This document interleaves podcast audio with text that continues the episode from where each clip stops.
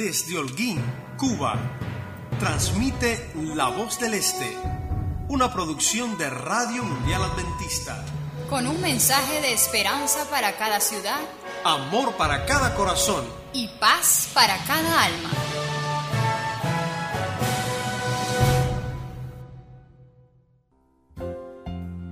Un nuevo día y una nueva emisión, brindando esperanza para ti, querido amigo, y también para ti, querida amiga. Tengan un saludo especial cargado de bendiciones. No pierdas la conexión, porque esto que viene a continuación es palabra de Dios para ti. No te vayas.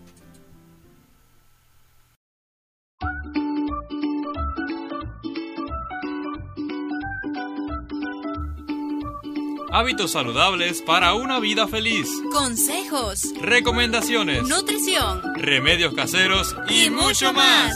Cuida tu cuerpo. Protege tu salud. Felices y saludables.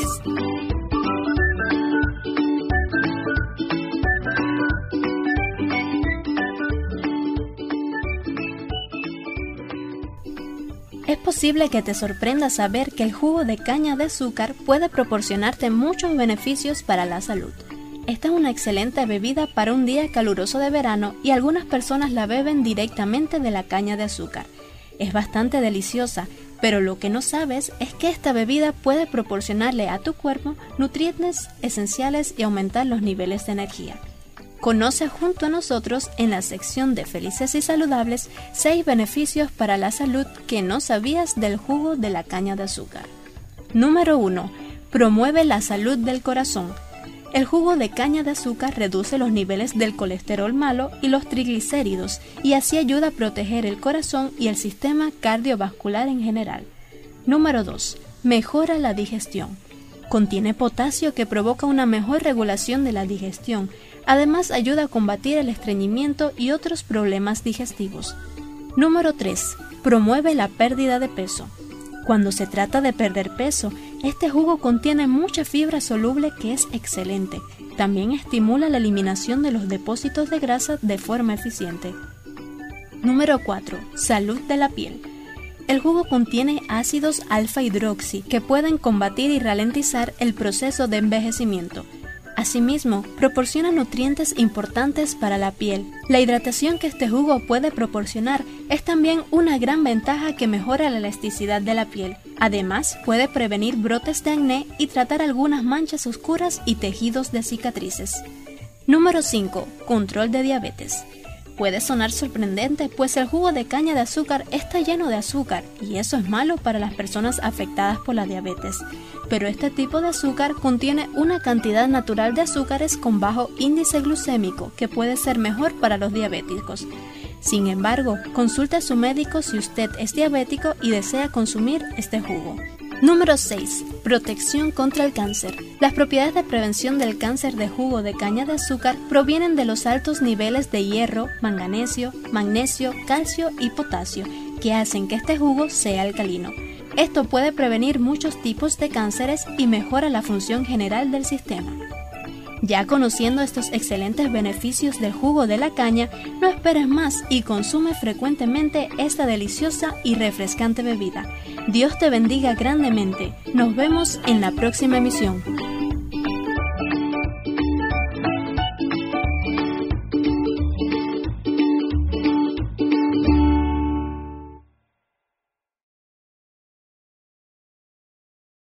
Coronavirus es una amenaza mundial. En cuestión de tres meses, el colectivo LGTBI, el próximo día el gobierno va a trabajar para que pueda tomar decisiones de humanidad. declaró oficialmente emergencia.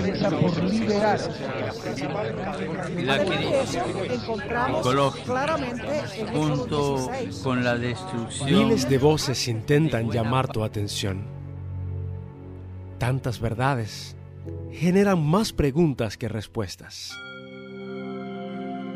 Dios ha hablado para todo aquel que quiera escucharle.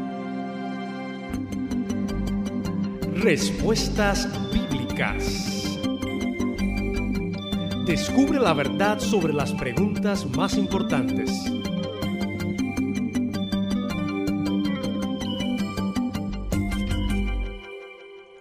Hola, qué bueno que nos volvemos a encontrar para descubrir cómo Dios responde las preguntas más importantes a través de su palabra. Leer la Biblia es como hacerle preguntas a Dios, solo que ya Él nos ha respondido de antemano. A medida que se extiende en el tiempo la crisis generada por la pandemia del coronavirus, muchos comienzan a desesperar. A estas alturas, esa fe ciega y necia basada en un optimismo ateo y humanista es cuando menos insuficiente. Muchos dicen entre dientes, todo va a estar bien. Si te quedas en casa, todo pronto volverá a la normalidad. Pero en su corazón no lo pueden creer, porque los análisis más serios proponen que todavía el virus estará afectando por mucho tiempo, que la recuperación económica durará mucho y que los más susceptibles, como siempre, serán los más pobres. En esto piensan al menos los que leen los periódicos o tienen acceso a las publicaciones en la Internet. La triste realidad de muchos es más simple, sin mucho análisis filosófico o estadístico. No tengo trabajo. ¿Cómo pagaré mis cuentas, mis rentas, mi auto? Digo, esto para los que tienen la fortuna de poseer un auto y un crédito bancario. No hay nada que comprar en las tiendas y los mercados. La escasez de alimentos está creciendo. Las filas para comprar detergente, aceite, jabón, pollo y otros insumos básicos son interminables. Cientos de personas se aglomeran y parece que esto es solo el principio. Y la pregunta está en el aire entonces. ¿Morir de hambre o morir del coronavirus? La mayoría prefiere romper el aislamiento y salir para conseguir alimento, aunque sea solo para ese día. Estoy enfermo. He sido contagiado. ¿Qué será de mí? ¿Habré contagiado a mi familia y amigos? Y así la angustia continúa. No parece terminar. Y muchos probablemente a estas alturas se están preguntando, bueno, ¿dónde está Dios en medio de esta pandemia? ¿Por qué no hace algo para detener tanta muerte y sufrimiento? En el programa anterior aprendimos que no estamos solos, que podemos confiar en Dios, en su protección, en su cuidado y sobre todo en su inmenso poder. Pero muchos son tentados a perder la fe y desesperar. Y algunos ni siquiera consideran confiar en Dios, les parece algo irracional. Al mirar la realidad desafiante del sufrimiento humano en medio de esta crisis, no pueden entender. Si Dios existe, no puede ser bueno y todopoderoso. Si fuera bueno y todopoderoso, no permitiría todo ese dolor que está pasando en el planeta. Y como cualquiera de los superhéroes de los cómics, salvaría al mundo de esta pandemia. Esta es la evidencia. La pandemia está causando destrucción al parecer sin freno alguno. Si Dios es todopoderoso, entonces es cruel al permitir este sufrimiento y la muerte de tanta gente que él podría evitar. Y por lo tanto, si es todopoderoso, entonces no es un Dios bueno. Si Dios es bueno, entonces no es todopoderoso.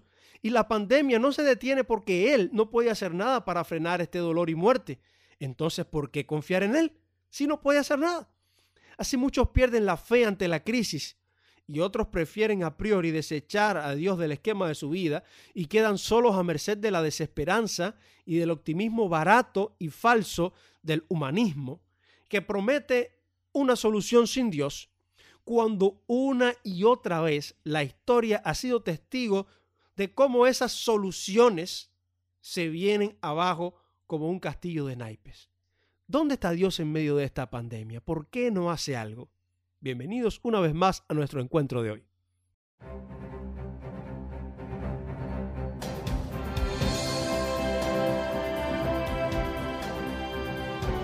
Respuestas bíblicas.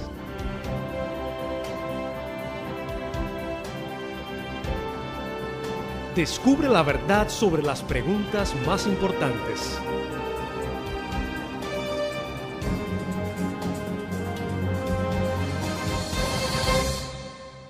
Y para entender un poco y darle algo de sentido al problema del sufrimiento que vemos a nuestro alrededor, la clave es que podamos ver el cuadro más amplio. a veces nos enfocamos en ciertas partes de la información. Miramos los miles que mueren de hambre cada año en las estadísticas internacionales, las escaladas de violencia en ciudades y países de Latinoamérica, los conflictos armados en el Medio Oriente o los atentados terroristas en el Occidente, tal vez un caso más local y personal, como pudiera ser el tiroteo en una escuela o en una iglesia, la muerte de un niño a causa del cáncer, un divorcio, un suicidio o simplemente la pérdida de un ser querido. Ciertamente duele y es parte del cuadro. En este extenso drama de dolor y sufrimiento de este planeta, eso es parte del cuadro. Pero ¿cuál es el cuadro más amplio? Lo primero que tenemos que considerar es que la Biblia nos muestra enfáticamente que Dios no es el causante del mal y del dolor. Génesis capítulo 1 y capítulo 2 nos afirma que Dios creó el mundo perfecto, bueno en gran manera, sin muerte, ni llanto, ni dolor, ni clamor de ningún tipo, pero el pecado infectó nuestro planeta. La rebelión de Satanás en el cielo se extendió a la tierra cuando Adán y Eva decidieron usar la libertad dada por el Creador, desconfiando de su bondad y comieron del árbol prohibido para ser como dioses. Y fue allí cuando el hombre y el planeta, a su vez, cayeron el hombre y el planeta bajo la maldición del pecado. Toda la creación fue infectada y maldecida por este virus y el ser humano en cada dimensión fue afectado. El día de la caída Dios le dijo a Adán, maldita será la tierra por tu causa, es decir, por tu beneficio. Génesis 3:27. El hombre no es maldecido, pero la tierra es maldecida. El pecado de Adán ocasiona un impacto más allá de sí mismo sobre el medio ambiente. Y es que en el texto bíblico se ve una conexión bien interesante entre el hombre y su entorno. Tal parece que la naturaleza se volvió un espejo de lo que estaba pasando en el corazón del hombre cuando pecaron. El balance ecológico es alterado, aparece la muerte y las enfermedades, la tierra produce espinos y cardos, y la supervivencia del hombre depende de esa tierra dañada de la que comerá con dolor. El trabajo que había eh, sido dado por Dios como algo placentero en el huerto del Edén, ahora venía a ser el medio de supervivencia, pero con dolor, injusticia, engaños, explotación de patrones y por supuesto el riesgo de accidentes, enfermedades y muerte. Tal parece que esta experiencia dura de vida recordaría al ser humano las consecuencias del pecado y les motivaría a anhelar la liberación, ya que eventualmente morirían. Deberían aprovechar la vida como una oportunidad de aferrarse a la esperanza de salvación y escapar de la muerte eterna por medio de Cristo. El día de la caída, el corazón del ser humano quedó corrompido, infectado para siempre por el pecado. Rebeldes contra Dios en todas las edades, los hombres se inventaron dioses falsos para adorar, dioses a imagen de sus propios corazones corrompidos, adorándose en fin a sí mismos y hundiéndose cada vez más en su degradación. Eso es cierto incluso hoy donde el hombre idolatra la razón, la ciencia, su propia sabiduría y capacidad y niega a Dios. Y el resultado es evidente, egoísmo, ambición, violencia, divorcios, asesinatos, explotación, pobreza, enfermedades, porque se dañó la capacidad de amar en el hombre y el dolor reina hasta que vuelva a la tierra de donde salió porque polvo es y al polvo volverá. Es decir, hasta que deje de existir. Porque lejos de Dios, el hombre es solo eso, polvo de la tierra. Y eso es lo más terrible. El cuadro más amplio nos informa que todos estamos contagiados por el pecado. Todos vamos a morir sin esperanza a menos que busquemos la salvación a través de Cristo, quien pagó por nuestros pecados. Porque así como el pecado entró en el mundo por un hombre y por el pecado la muerte, así la muerte pasó a todos los hombres porque todos pecaron. Una madre pobre llora porque su hijo se unió a una pandilla y murió asesinado después de matar a otros en el negocio de la droga. Un padre rico llora porque su hijo se ha muerto de una sobredosis de droga en la universidad. Un deportista famoso muere con su hija en un accidente aéreo y un padre pobre muere en un accidente de auto porque un joven borracho lo ha impactado con su auto a toda velocidad. Y su esposa llora y sus hijos lloran y ¿Dios tiene la culpa? Ocurre un terremoto y miles mueren en un solo día. ¿Y Dios tiene la culpa? Absolutamente no. Tienes que mirar el cuadro más amplio y entender la verdadera causa. Un universo en conflicto, un planeta infectado por el pecado y condenado, para que puedas entender entonces la solución definitiva. Jesús pagando por el pecado del hombre, para que ninguno se pierda, sino que tengan vida eterna, pero no en este mundo maldito, sino en una tierra renovada sin la maldición del pecado. Dios está más cerca de lo que te imaginas. ¿Dónde está Dios? se preguntan algunos. Está en el mismo lugar donde estaba aquel viernes en la tarde, hace unos dos mil años, cuando Jesús, su Hijo único, era crucificado, mientras él contemplaba el sufrimiento de Jesús, cargando por tu pecado y mi pecado. Estaba y está en el cielo, aún al control de la historia, para salvar a mucha gente, para salvar a todos cuanto pueda. Pero más que eso, Dios estaba también en la cruz, porque Jesús, el verbo hecho carne, era el mismo Dios haciendo lo único que podría hacerse para remediar el sufrimiento del hombre, pagar con su vida la muerte que el hombre merecía. Amigo, Dios está tan cerca de ti como lo estuvo en la cruz. Ahora mismo, Jesús está intercediendo ante el Padre por cada uno de aquellos que claman a Él. Como sumo sacerdote en el cielo, su sangre garantiza el perdón. Su intercesión es garantía de que Dios actúa en favor de aquellos que claman a Él. Manda a sus ángeles que les guarden. Y su Espíritu Santo, el Consolador, está hoy entre nosotros. La misma presencia de Dios dentro del corazón de cada creyente. Dios te está ofreciendo una solución definitiva. Jesús. Dios ha hecho algo. Ha hecho algo muy grande ha ofrecido al hombre una solución definitiva al problema del pecado y del dolor. Porque de tal manera amó Dios al mundo que ha dado a su Hijo unigénito para que todo aquel que en él cree no se pierda, mas tenga vida eterna. Si crees que Jesús murió por ti en la cruz y te arrepientes de tus pecados, no serás condenado, sino que has pasado de muerte a vida. No solo estará contigo y te conducirá mientras atraviesas el valle de sombra y de muerte de este mundo, sino que estarás con Él cuando al fin establezca su reino en esa tierra renovada donde mora la justicia. Respuestas bíblicas. Síguenos cada miércoles en La Voz del Este.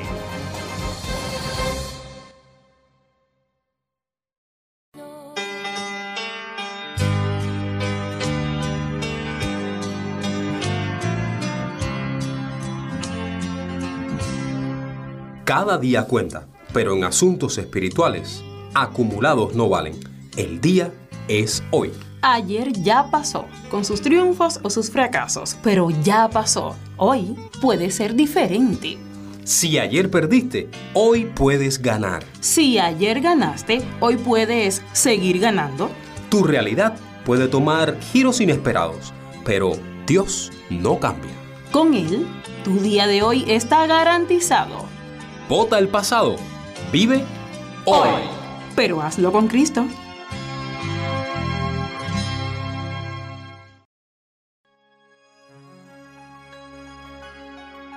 Una casa está hecha de ladrillos. Pero un hogar está hecho de amor. Hogar, dulce hogar. Hola, qué gusto saludar a cada familia que me escucha. En esta oportunidad estaremos tratando un tema de vital importancia en la educación de los hijos. Me refiero a la sobreprotección. Cierta madre, en su afán de sobreproteger y evitar que sus hijos pasen por situaciones engorrosas causadas por las malas decisiones de estos, se enfrasca en defenderlos siempre, incluso cuando están equivocados. Hace esto ante los profesores, la familia, los amigos, los vecinos y hasta ante la policía. A veces ni siquiera puede creer que sus hijos puedan hacer algo equivocado. Esto es un tema delicado, ya que en muchos casos, según los psicólogos, estas madres en su niñez sintieron una profunda carencia afectiva y falta de atención por parte de sus padres. En la vida adulta quieren entonces evitarle a toda costa este sufrimiento a sus hijos y hacen todo lo contrario. están constantemente encima de ellos, quieren resolverles todos los problemas decidiendo por ellos. Literalmente sobrevuelan a sus hijos listos para una operación rescate al menor signo de peligro. Piensan que al sobreproteger a sus hijos van a cuidar su autoestima, no van a dañar su salud mental porque no les van a crear disgustos ni frustraciones. Y además serán hijos felices porque no les va a faltar nada. Por otro lado, también es muy común que muestren cierta permisividad en otros aspectos. Un ejemplo de ellos es no poner límites y normas claras que los niños interioricen. Además de esto, si los niños violan esas normas difusas, ellos no establecen consecuencias definidas por miedo a dañar a sus hijos, cuando realmente las consecuencias sirven para educar y no para dañar. Tampoco les exigen obligaciones ni responsabilidades que por su edad pueden realizar, alegando que no quieren hacerlo o es que lo hacen mal o pobrecito, que es muy pequeño. Estas son creencias disfuncionales de los padres. Sobreproteger a un hijo es ir más allá de cubrir o satisfacer sus necesidades básicas. Es pensar por el hijo, tomar decisiones por el hijo, solucionar los problemas del hijo. Es vivir por el hijo, cuando el hijo es en esencia una persona que debe desarrollar sus propias capacidades personales si quiere funcionar bien en el mundo. ¿Cuáles pueden ser entonces algunas de las consecuencias de la sobreprotección? El niño, el adolescente o joven sobreprotegido no asume responsabilidades, no es capaz de actuar por sí solo, huye de los problemas en vez de enfrentarlos, siente inseguridad, posee baja autoestima, le cuesta mucho tomar decisiones, siente miedo a socializar. Muchos se vuelven agresivos, otros se creen que se lo merecen todo. Desarrollan relaciones familiares complicadas, llegan a ser fácilmente manipulados, tienen problemas para ser amigos, presentan dificultades con su pareja y sufren sentimientos de culpa y desprecio. Pero saben, podemos evitar caer en esta situación con los siguientes consejos de los especialistas en el tema. Número 1. Establecer límites claros. Número 2. En el caso de los niños, darles pequeñas responsabilidades. Número 3. Enseñarles a compartir. Número 4. Escuchar y respetar sus decisiones. Número 5. Educarlo para que sea responsable de sus objetos. Número 6 no hagas nada que Él pueda hacer por sí mismo. Déjalo que se desarrolle. ¿Qué consecuencias terribles trae consigo la sobreprotección? En la Biblia también tenemos un caso de un padre sobreprotector. Elí, sacerdote y juez de Israel, fue un padre indulgente, amaba tanto la paz y la comodidad que no ejercía su autoridad para corregir los malos hábitos ni las pasiones de sus hijos. Antes de regañarlos, prefería someterse a su voluntad y cedía así en todo. Y de esta forma descuidó la obra de prepararlos para el servicio de Dios y los deberes de la vida. Se convirtieron en hombres malos, perversos y sin el temor de Dios. ¿Cuál fue el fin de Ofni Fines? La muerte y la pérdida de su salvación. La hermana White en el libro Patriarcas y Profetas, página 564, dice, los que siguen sus propias inclinaciones en su afecto ciego por sus hijos y permitiéndoles que satisfagan sus deseos egoístas, no les hacen sentir el peso de la autoridad de Dios para reprender el pecado y corregir el mal. Ponen de manifiesto que honran más a sus hijos impíos que a Dios. Es mi deseo que hoy podamos decidir educar rectamente a nuestros hijos en el temor de Jehová y así puedan llegar a ser una bendición aquí en esta tierra y ganar la vida eterna. Que el Señor les bendiga.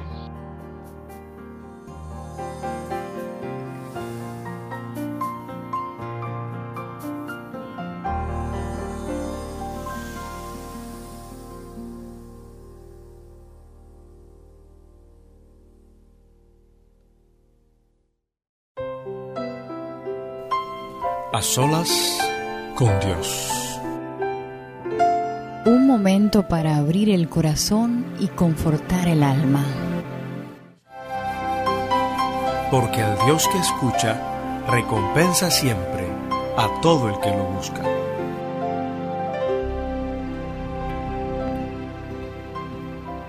Hola querido oyente de la voz del Este. Esta vez, antes de orar, quiero compartir contigo la promesa del Salmo 1, versículo 1. Feliz el hombre que no sigue el consejo de los malvados, ni va por el camino de los pecadores, ni hace causa común con los que se burlan de Dios. Padre, te alabamos y glorificamos tu nombre siempre por tu misericordia y bondad. Hoy, Señor, nos aferramos una vez más a tus promesas. Hoy queremos hacer nuestra la experiencia del salmista en el Salmo 1, verso 1, y oramos por los jóvenes de tu pueblo. Tú conoces sus pensamientos, sus tentaciones y luchas y nosotros intercedemos para que puedan ser felices a través de la obediencia a cada consejo que tu Espíritu le da, para que sepan tomar decisiones sabias al escoger sus amistades, que puedan discernir cuál es el camino correcto al andar y el conocimiento necesario para saber escoger entre lo santo y lo profano. Que cada joven en este día, oh Dios, pueda escuchar tu voz que puedas hablarle tan claro a su corazón que no se puedan resistir y que puedan ser llamados bienaventurados por aceptarte como su único ejemplo. En tus manos los ponemos una vez más por los méritos de Jesucristo. Amén.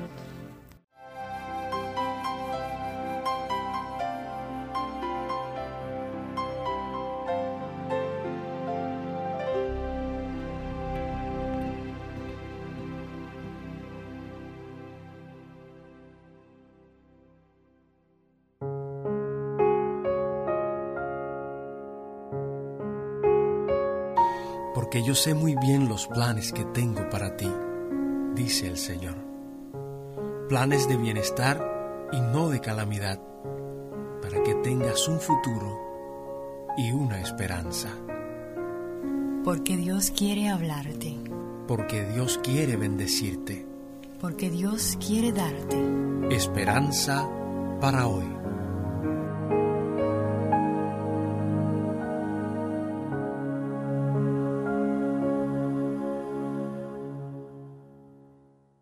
Quizás hoy te sientas desilusionado o desanimado por alguna puerta que se cerró y no logras entender por qué te ha pasado esto, ya sea a ti o algún ser querido en tu vida. Permíteme decirte que cuando Dios cierra una puerta es porque tiene algo mucho mejor para ti. Me llama la atención que muchas veces le pedimos al Señor que cierre las puertas por donde nosotros o nuestros familiares no deben entrar. Puertas que sabemos que salen de la cobertura de Dios y tememos que nuestros seres queridos entren por ahí. Y cuando Dios cierra esas puertas, contestando nuestras oraciones, quedamos a veces desconcertados porque no entendemos el motivo. Los caminos y pensamientos de Dios son más altos que los nuestros.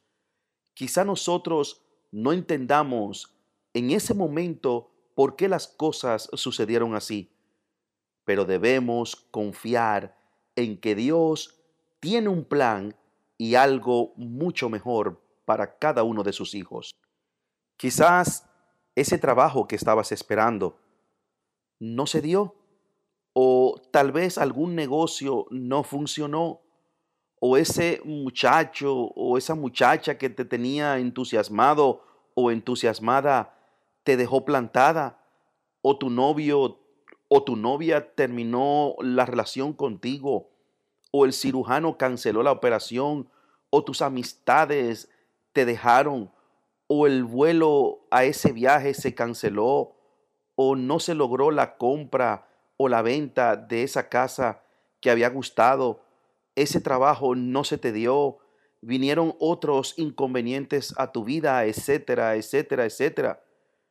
Puede ser que muchos de los planes que hayas hecho no se hayan logrado, pero si confías en lo que dice la Biblia, en lo que dice la palabra de Dios, puedes estar seguro que fue Dios cerrando esas puertas porque abrirá otra mucho mejor para ti que nadie jamás podrá cerrar. Él te dará un mejor trabajo. Dios te dará un mejor negocio, una mejor pareja para ti, de acuerdo a su corazón, una mejor casa, una sanidad milagrosa, te librará de algún accidente, pero sobre todo te dará la vida eterna. Oh querido amigo que me escuchas a través de este devocional, es importante aceptar todos los planes de Dios para nuestras vidas y darnos cuenta cuando Él cierra una puerta en nuestras vidas con el fin de que al cerrar esa puerta, nuestra vida tendrá una bendición y una respuesta de parte de Dios. Dios te bendiga, medita sobre este devocional y recuerda que Jesucristo muy pronto vendrá. Shalom, shalom.